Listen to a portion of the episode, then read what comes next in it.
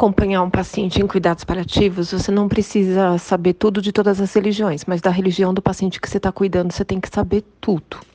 Ou ao menos tudo que diz respeito à doença, o sofrimento e à morte.